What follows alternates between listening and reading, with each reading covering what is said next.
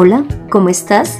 Mi nombre es Consuelo Gutiérrez. Bienvenido a Conociendo a Dios, el podcast que te acerca a Dios. ¿Te has preguntado alguna vez si Dios escucha, habla, si desea que tengas un cambio en tu vida? En este podcast entenderás lo que Dios tiene para ti. Prepárate para que tus ojos sean abiertos, recibas sanidad espiritual y física y encuentres el propósito para tu vida. Y todo esto sin importar tu edad, condición social, tus conocimientos. En el episodio 13 vimos qué es la luz y las tinieblas en la vida espiritual, en donde aprendimos que el pecado hace parte de las tinieblas y que es necesario dejarlo como parte del crecimiento espiritual. Así que hoy veremos qué es el arrepentimiento. Iniciemos viendo su significado. Arrepentimiento es contrito, entristecido. Y arrepentirse es cambiar o volver. Por lo tanto, el arrepentimiento es sentir dolor por lo que hicimos mal, porque entendemos que íbamos en contra de Dios y que causábamos daño a las personas y a nosotros mismos, reconociendo que hemos pecado. Este sentimiento genera en nosotros un deseo genuino de cambiar para seguir recibiendo la gracia de Dios. El arrepentimiento es uno de los primeros pasos que damos en nuestra vida de fe. Ahora te pregunto, ¿será que el arrepentimiento es un mandato o es voluntario? Veamos qué dice la palabra. Leamos Hechos 17 del versículo 30 al 31. Pero Dios, habiendo pasado por alto los tiempos de esta ignorancia, ahora manda a todos los hombres en todo lugar que se arrepientan por cuanto ha establecido un día en el cual juzgará al mundo con justicia, por aquel varón a quien designó, dando fe a todos con haberle levantado de los muertos. Como puedes ver, en este versículo Dios está dando la orden de que nos arrepintamos, para que en el día del juicio no tengamos que ser condenados. También te invito a que leamos segunda de Pedro, capítulo 3, versículo 11. El Señor no tarda su promesa, según algunos la tienen por tardanza, sino que es paciente para con nosotros, no queriendo que ninguno perezca, sino que todos procedan al arrepentimiento. La palabra que se usa aquí es proceder. Esto significa que es una acción que debemos de realizar. Así que el arrepentimiento también es voluntario porque es que reconozcamos que hicimos mal y deseemos cambiar para agradar al Señor Todopoderoso. Mira, entonces vimos que el arrepentimiento es mandato, pero también debe estar en nosotros el deseo del cambio. Porque ¿qué es lo que ocurre? Que varias personas piensan que con recibir la gracia, reconocer que Jesús limpió sus pecados es suficiente y realmente no es así. Se requiere un cambio genuino de vida. Así que veamos qué se obtiene cuando nosotros nos arrepentimos. Y lo primero es que somos escuchados por Dios y nuestros pecados son perdonados. Leamos segunda de Crónicas capítulo 7 versículo 13 al 14. Cuando yo cierre los cielos para que no llueva, o le ordene a la langosta que devore la tierra, o envíe pestes sobre mi pueblo, si mi pueblo que lleva mi nombre se humilla y ora y me busca y abandona su mala conducta, yo lo escucharé desde el cielo, perdonaré su pecado y restauraré su tierra.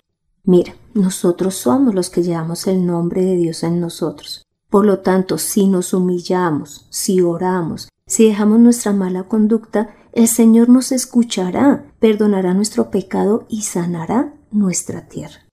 Lo segundo que obtenemos cuando nos arrepentimos es que tenemos vida espiritual.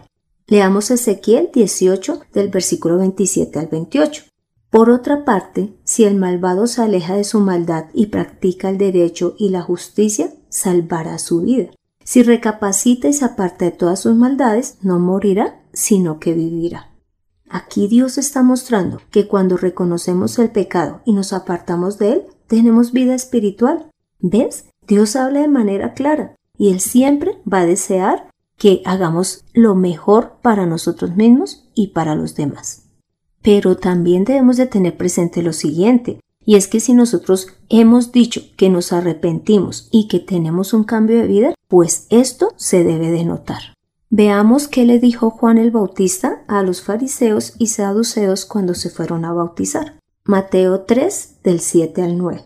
Al ver él que muchos de los fariseos y de los saduceos venían a su bautismo, les decía, Generación de víboras, ¿quién os enseñó a huir de la ira venidera? Haced pues frutos dignos de arrepentimiento, y no penséis decir dentro de vosotros mismos, Abraham tenemos por padre, porque yo os digo que Dios puede levantar hijos a Abraham aún de estas piedras. ¿Ves?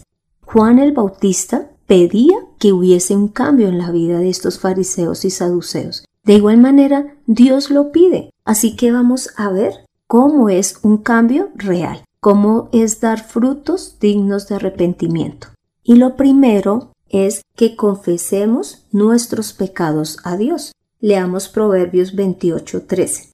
El que encubre sus pecados no prosperará, mas el que los confiesa y se aparta alcanzará misericordia. Mira, Dios conoce todo de nosotros, así que contémosle a Él con tranquilidad todos nuestros pecados sin temor, pero teniendo un deseo genuino de cambiar, y Él perdonará nuestros pecados. Lo segundo que debemos de hacer es abandonar lo malo y permanecer en la palabra. Leamos primera de Pedro, capítulo 2, del versículo 1 al 3. Por lo tanto, abandonando toda maldad y todo engaño, hipocresía, envidias y toda calumnia, deseen con ansias la leche pura de la palabra como niños recién nacidos. Así, por medio de ella, crecerán en la salvación, ahora que han probado lo bueno que es el Señor. Mira, el perdón de pecados, la salvación, es muestra la misericordia de Dios. Así que anhelemos alimentarnos de su palabra, desechemos toda maldad, como muestra del amor que le tenemos a Dios. Lo tercero que hemos de hacer como muestra de nuestro arrepentimiento es bautizarnos. Mira lo que dice en Hechos 2 del 37 al 38. Al oír esto, se compungieron de corazón y dijeron a Pedro y a otros apóstoles, varones hermanos, ¿qué haremos? Pedro les dijo, arrepentíos y bautícese cada uno de vosotros en el nombre de Jesucristo para perdón de los pecados y recibiréis el don del Espíritu Santo. Cuando nosotros nos bautizamos, le estamos diciendo al Señor que aceptamos morir a lo que éramos y empezar una nueva vida en Cristo. Esto demostrará que realmente nos arrepentimos. Y como cuarto punto, debemos de reparar como resultado de nuestro arrepentimiento. Leamos Lucas 19 del 8 al 9, que dice, Entonces Saqueo, puesto en pie, dijo al Señor, He aquí, Señor, la mitad de mis bienes doy a los pobres. Y si en algo he defraudado a alguno, se lo devuelvo cuadruplicado. Jesús le dijo, Hoy ha venido la salvación a esta casa por cuanto él también es hijo de Abraham. Como puedes ver, el arrepentimiento incluye pedir perdón a las personas a las cuales les hicimos daño y devolver en mayor cantidad lo que le hubiésemos quitado en otras palabras, es reparar en lo posible el daño causado. Mira, pero también te quiero decir lo siguiente. Cuando nosotros llegamos a los pies del Señor, realizamos cambios en nuestras vidas, en la mayoría de los casos. Pero cuando ya hemos pasado un tiempo con Él, unos días, meses, años, volvemos a caer en lo que estábamos haciendo antes. Por lo tanto, debemos de tener cuidado de que esto no esté ocurriendo o no ocurra en nuestra vida. Te invito a que leamos Ezequiel 18, 26. Cuando el justo se aparta de la justicia, cae en la maldad y muere, pero muere por su maldad. ¿Ves? Esta palabra está demostrando que sí podemos volver atrás. Por lo tanto, como nuestro deseo es seguir con el Señor, debemos de esforzarnos en mantener el cambio de vida que ya hemos realizado. Así que nos debemos de estar evaluando de manera continua. Ahora veremos cómo podemos continuar manteniendo una vida conforme Dios lo desea. Y lo primero es que nos consideremos muertos al pecado y que más bien nos presentemos como vivos a Dios para servirle. Leamos Romanos 6 del 11 al 13. Así también vosotros consideraos muertos al pecado, pero vivos para Dios en Cristo Jesús, Señor nuestro.